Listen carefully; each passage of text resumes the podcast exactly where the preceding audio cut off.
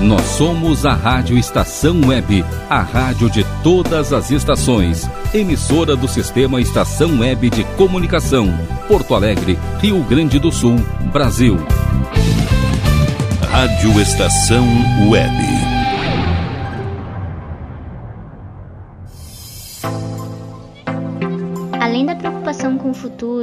Consequentemente, problemas como ansiedade, desânimo e tristeza que se intensificaram com a realidade da Covid-19, agora também com o trabalho em formato home office e aulas à distância, as pessoas estão ficando na frente do computador ou mexendo no celular durante horas e muitas vezes em uma posição que não é a mais adequada, como por exemplo, uma posição em que a coluna esteja muito curvada o hábito de forçar demais as vistas, enfim, tornaram-se comuns queixas de dores nas costas, dores no pescoço e dores de cabeça.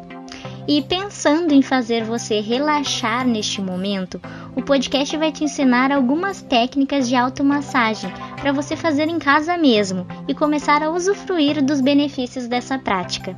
Meu nome é Laura Pontim, você está ouvindo o Papo da Estação e o assunto de hoje é técnicas de automassagem para diminuir os impactos da pandemia. Papo da Estação. Apresentação Laura Pontim. Para começar o nosso podcast, a gente está aqui com a fisioterapeuta Caroline Medeiros. Ela vai explicar melhor esses impactos que o isolamento social tem causado na vida das pessoas. Bem-vinda, Carol!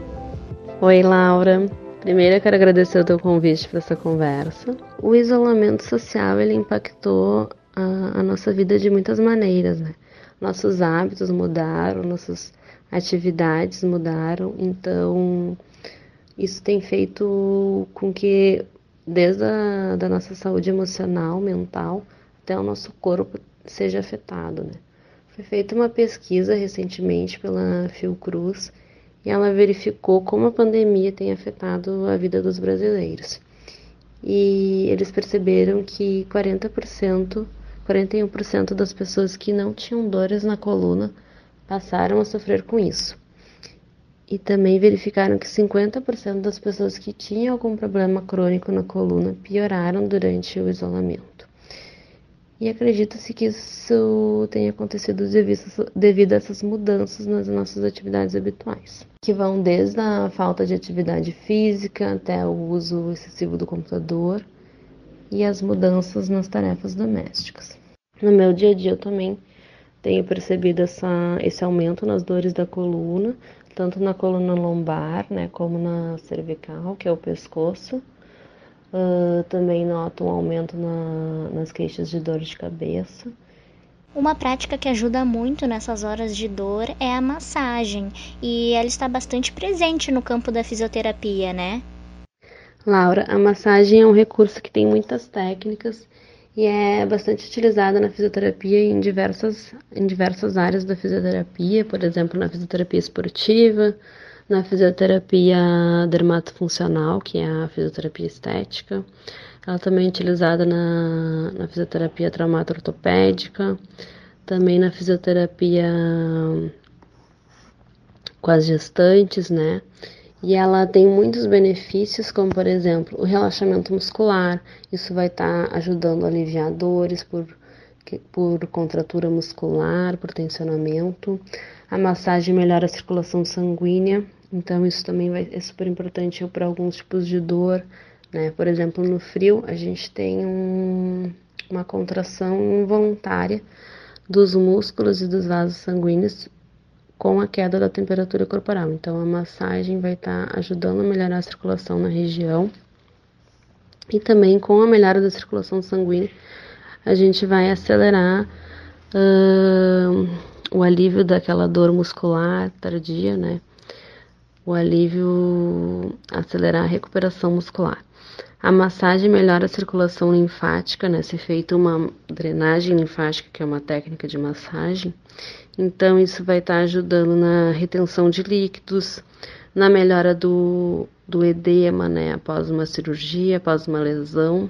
Bom, o Papo da Estação convidou o massagista Daniel Nóbrega para te dar algumas dicas de automassagem.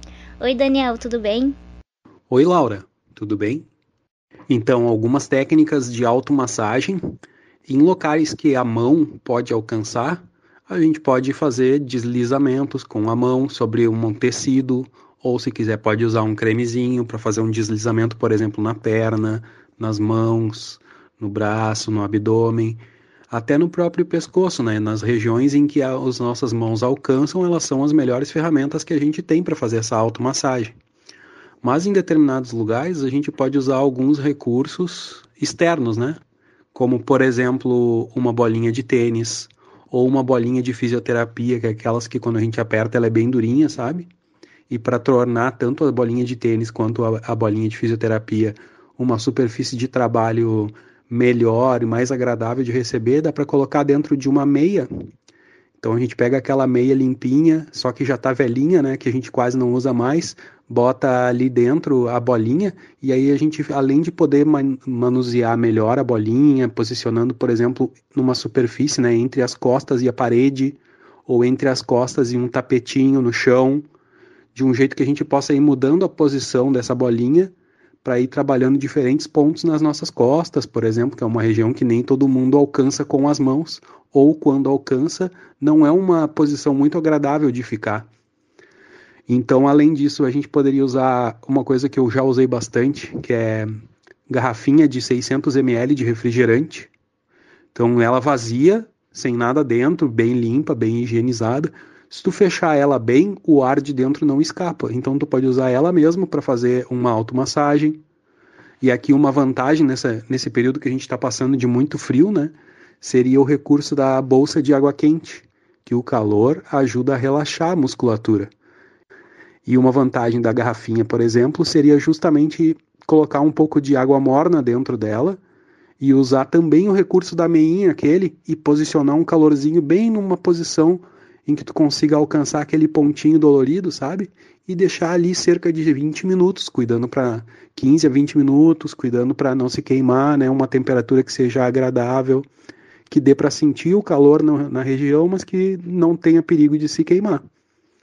Então, tanto massagem com as mãos, como eu falei, a gente pode usar o antebraço também para fazer massagem em determinadas regiões onde o antebraço a, a, alcança de uma maneira confortável. Esses recursos da bolinha e da garrafinha. É, acho que aí já tem bastante recurso, né? Mas a gente poderia também, usando as mãos, ao invés de fazer deslizamentos, deixar as mãos fechadas numa posição de punho, né? De punho fechado, assim, e dar leves, suaves batidinhas em determinados locais, né? Como por exemplo nas pernas é muito bom para relaxar as pernas quando a gente está cansado, ou então nas panturrilhas, né? Quando a gente está cansado também. Nesse período em que a gente passa mais tempo sentado, é interessante que a gente traga algum tipo de, de benefício, de massagem e de cuidado para as nossas pernas também, porque muita gente passou a caminhar muito menos do que caminhava antes.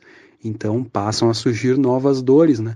E a panturrilha, por ser longe das mãos, acaba ficando muito esquecida nessa situação toda. E uma das dores muito conhecidas hoje em dia, que é a fascite plantar, que é aquela dor na sola do pé, muitas vezes a dor nessa sola do pé está originada numa panturrilha que está esquecida, sabe?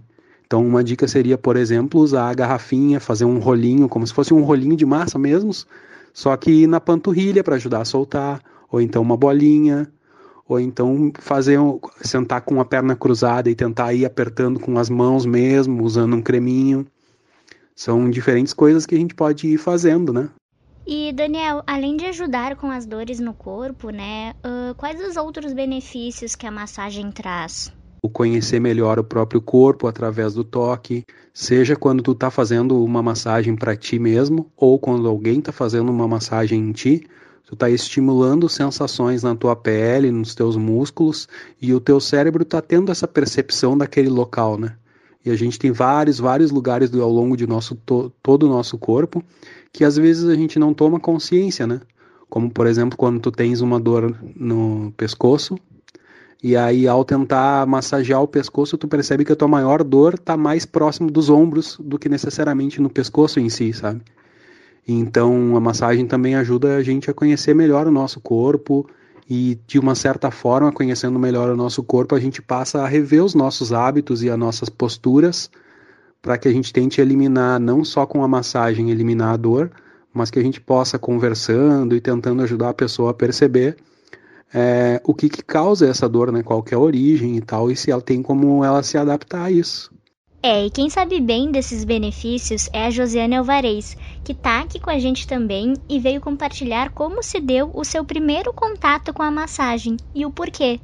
É uma história um pouquinho antiga que começou lá na tua adolescência, né, Josi? Oi, Laura, tudo bem? Então, em 2008, eu estava terminando o ensino médio e e quando começou assim essa questão de vestibular, eu comecei a ficar super ansiosa e com, contraturada. E foi minha mãe que percebeu que alguma coisa não estava normal. Uma pessoa de 16 anos ter que escolher o que ela vai ter que fazer pelo resto da vida Acho que também é uma sobrecarga que a gente acaba cobrando muito dos jovens, né? Impondo essa escolha, essa. Tem que ser agora, você tem que saber o que você vai fazer. Acho que entra muito, muito nessa.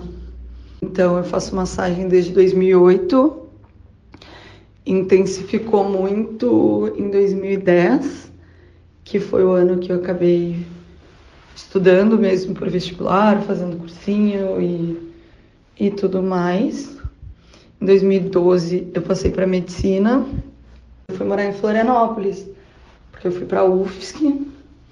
E daí lá eu fiquei um tempo sem. No final da faculdade eu voltei a fazer.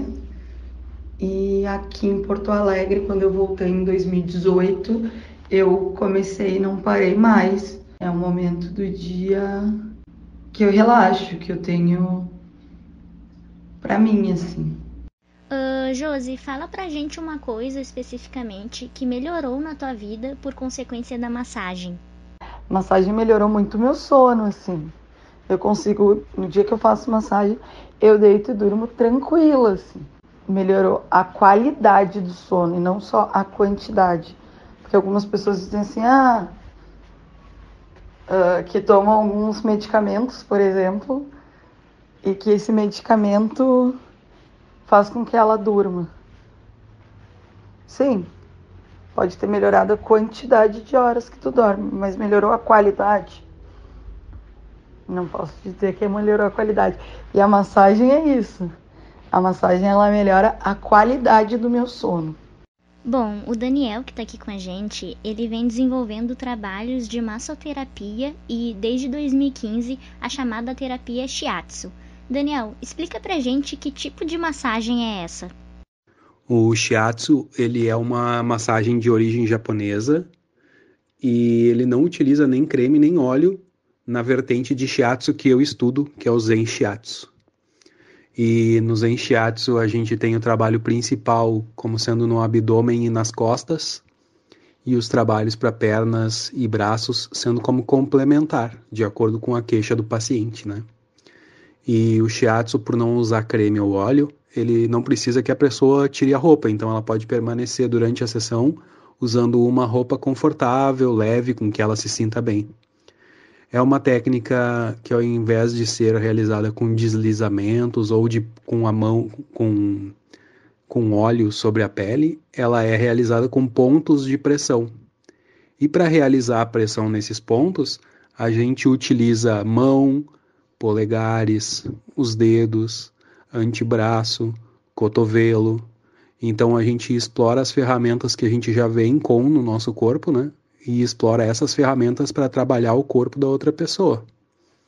Sendo um dos princípios básicos do shiatsu, é, que vai ser pressões constantes, né? Então eu vou entrar com a pressão em um determinado ponto, fico um tempo ali, digamos 5 segundos, saio gradualmente e vou para o próximo ponto. E aí assim a gente faz esse trabalho com o shiatsu. Como o Daniel mesmo falou, essa massagem que ele trabalha não utiliza óleos, mas tem muitas outras técnicas que sim, como as técnicas corporais da Ayurveda.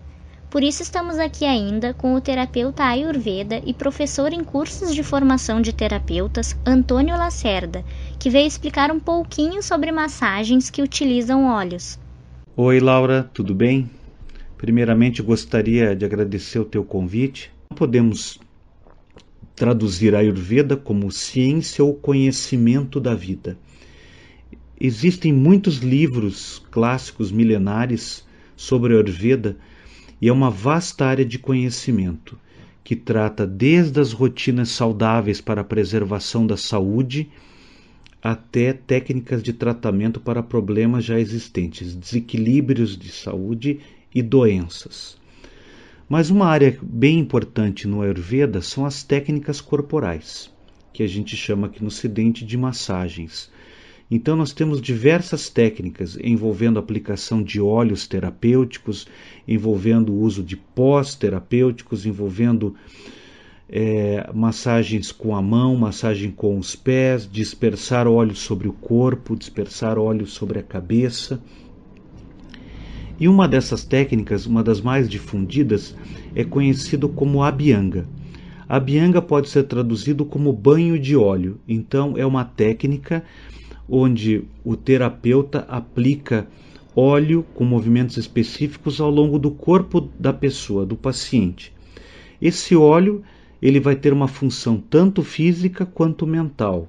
Em alguns casos é utilizado para até pacificar problemas é, psicológicos, agitação mental, etc. Mas a pessoa que visa é, preservar a saúde pode usar a abhyanga no contexto diário como uma prática de prevenção a doenças. Nós chamamos as rotinas de cuidado diário de dinacharya, seriam rotinas diárias. E um, desse, e um desses itens que compõem essas rotinas de preservação da saúde diária é conhecido como abhyanga, auto-abhyanga. Então você pode fazer logo pela manhã uma pequena aplicação de óleo no seu corpo. Esse óleo deve ser morno. Esse óleo vai te ajudar a manter a saúde, manter a vitalidade, deixar a sua pele melhor.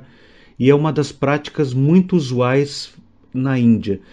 É, inclusive, aplicam até em bebês essas oleações, são muito saudáveis para as pessoas.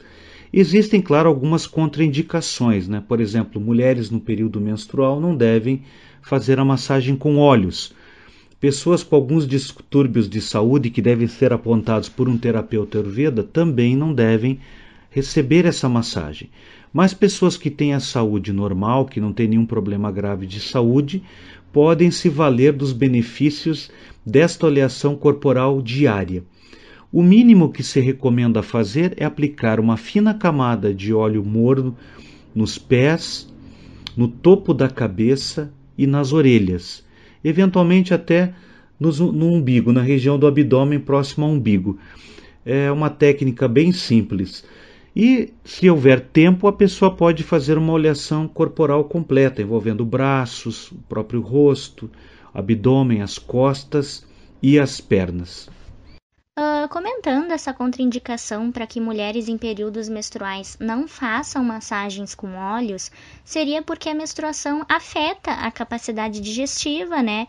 O que possibilita com que a mulher possa vir a ter mal-estar e o calor pode aumentar o fluxo. Uh, bom, Antônio, em relação à autoleação, para aquelas pessoas que querem começar a fazer esse tipo de massagem nelas mesmas, quais óleos você indicaria?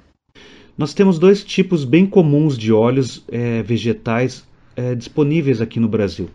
Nós nos referimos ao óleo de gergelim extra virgem e ao óleo de coco extra virgem. Existem algumas condições especiais. Por exemplo, o óleo de gergelim ele é indicado mais nos climas frios ele é um óleo bem aceito de uso geral.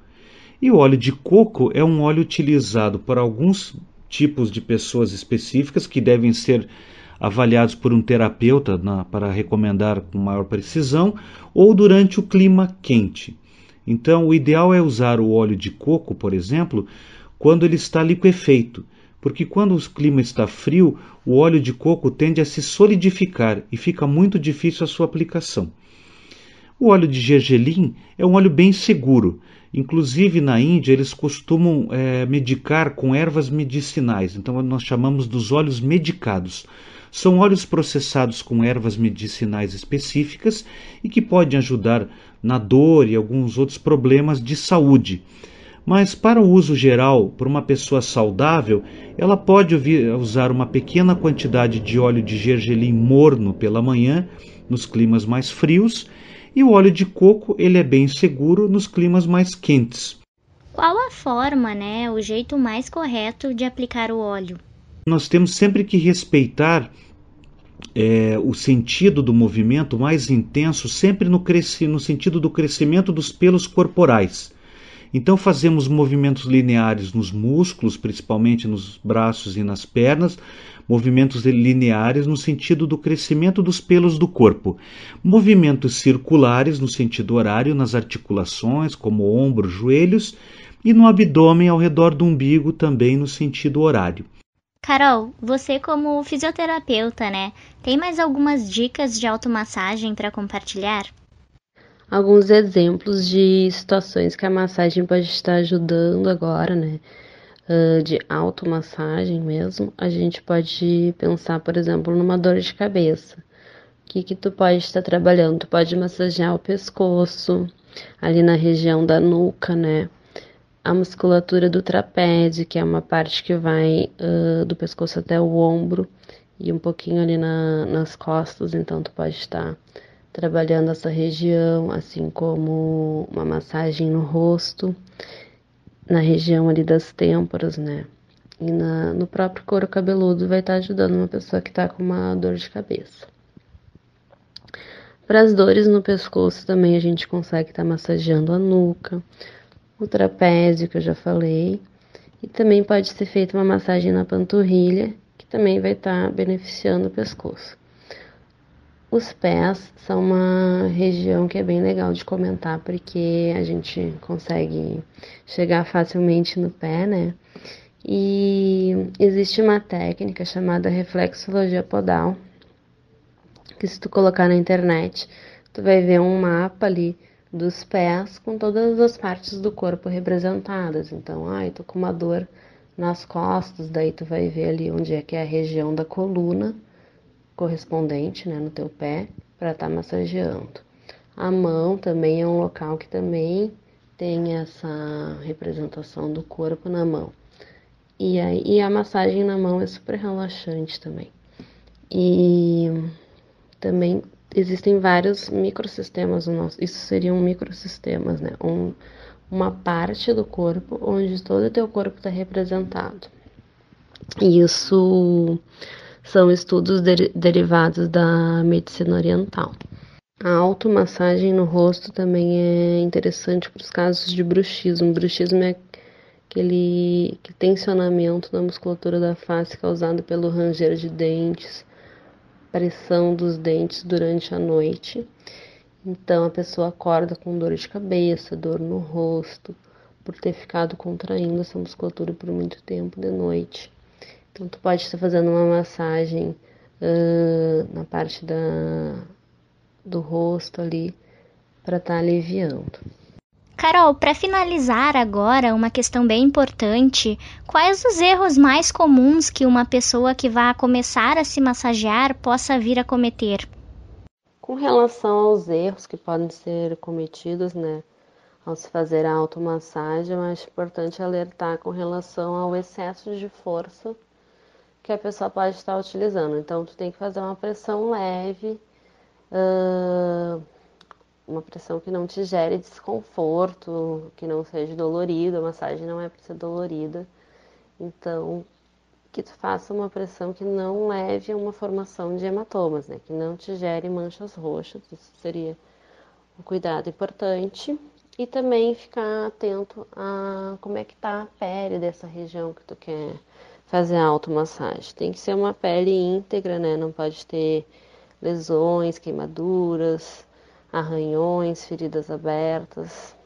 Tá atento a essas condições. Tá aí então, esse foi o nosso podcast de hoje. Eu agradeço a você que ouviu até aqui e também a disponibilidade dos participantes.